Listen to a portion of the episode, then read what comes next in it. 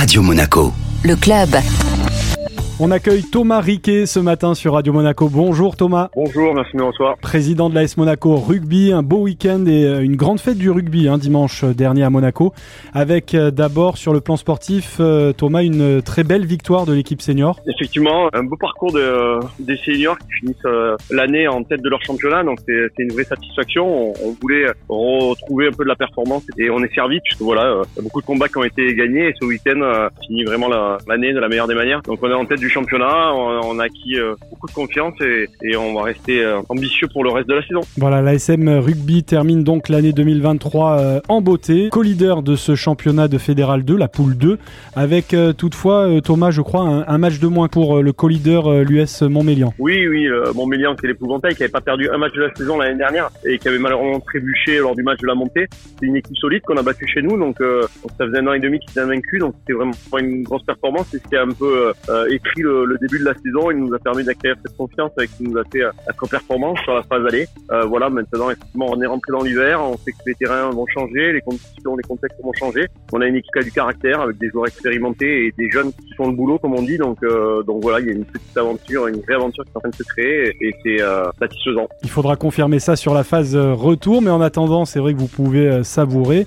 Et je le disais tout à l'heure, il y a eu une grande fête du rugby ce dimanche au stade du Devins avec le Noël des enfants euh, du club, le challenge solidaire, et puis l'inauguration du club house tant attendu. Hein, c'est une étape de plus vers la professionnalisation euh, de l'AS Monaco Rugby. Oui, c'est une, grande fête, une grande communion du rugby. C'est le genre de, journée euh, qui marque la structure parce que les enfants côtoient les grands, les seniors viennent passer un moment avec avec les petits de l'école de rugby, les mêmes petits de l'école de rugby restent avec leurs parents l'après-midi pour un beau match de rugby. Et au-delà des victoires, il y a une vraie qualité de jeu et c'est vrai que le spectacle est, très plaisant. Il nous manquait encore des, conditions réceptives euh, en, accord avec les standards de la division à laquelle on c'est-à-dire Fédéral 2 et en accord avec la principauté. Aujourd'hui, le TPAJ, euh, grâce au travail du gouvernement, euh, s'est doté d'une infrastructure type Clubhouse qui permet d'accueillir partenaires officiels dans les meilleures conditions possibles. Et c'est vrai qu'aujourd'hui, voilà, il y avait des partenaires qui nous suivent depuis longtemps, mais qui étaient là pour la première fois au stade, du fait d'une infrastructure et qui ont vraiment passé un moment merveilleux. Ça a été une vraie expérience parce qu'on est, on est près du terrain, on, vit des choses,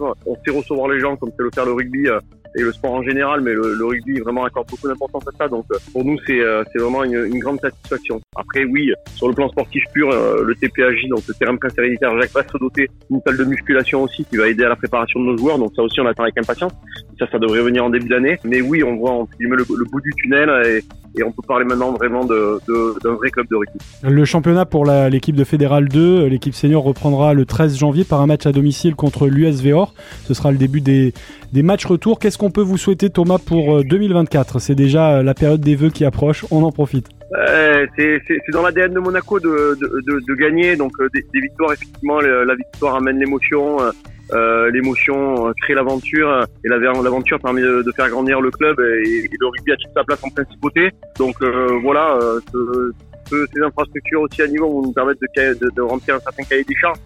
Donc il y a une labellisation qui va être possible de notre école de rugby, la formation va grandir et effectivement pour l'équipe senior euh, qui est malgré tout l'équipe Fagnan et la pointe de l'épée du, du, club, on peut souhaiter que, que qu'elle participe à des phases finales, qu'on retrouve ce goût des phases finales avec des matchs aller-retour très particuliers, avec une équipe qui se avec euh, voilà des, des, vraies expériences à vivre. Euh, et c'est ce que je souhaite aux garçons et ce que je souhaite à, tout le club et aux gens qui viendront nous voir nombreux. Après voilà, on a plein de satisfaction aussi au club. On a un arbitre aussi, euh, donc je vais pas oublier de parler parce que parce qu'on a une des meilleurs arbitres français en temps de venir. Euh, il a été promu en, en Pro D2 cette année et il sera cinquième arbitre sur le match France-Irlande, la vraie finale de la Coupe du Monde au Vélodrome en ouverture du tour destination.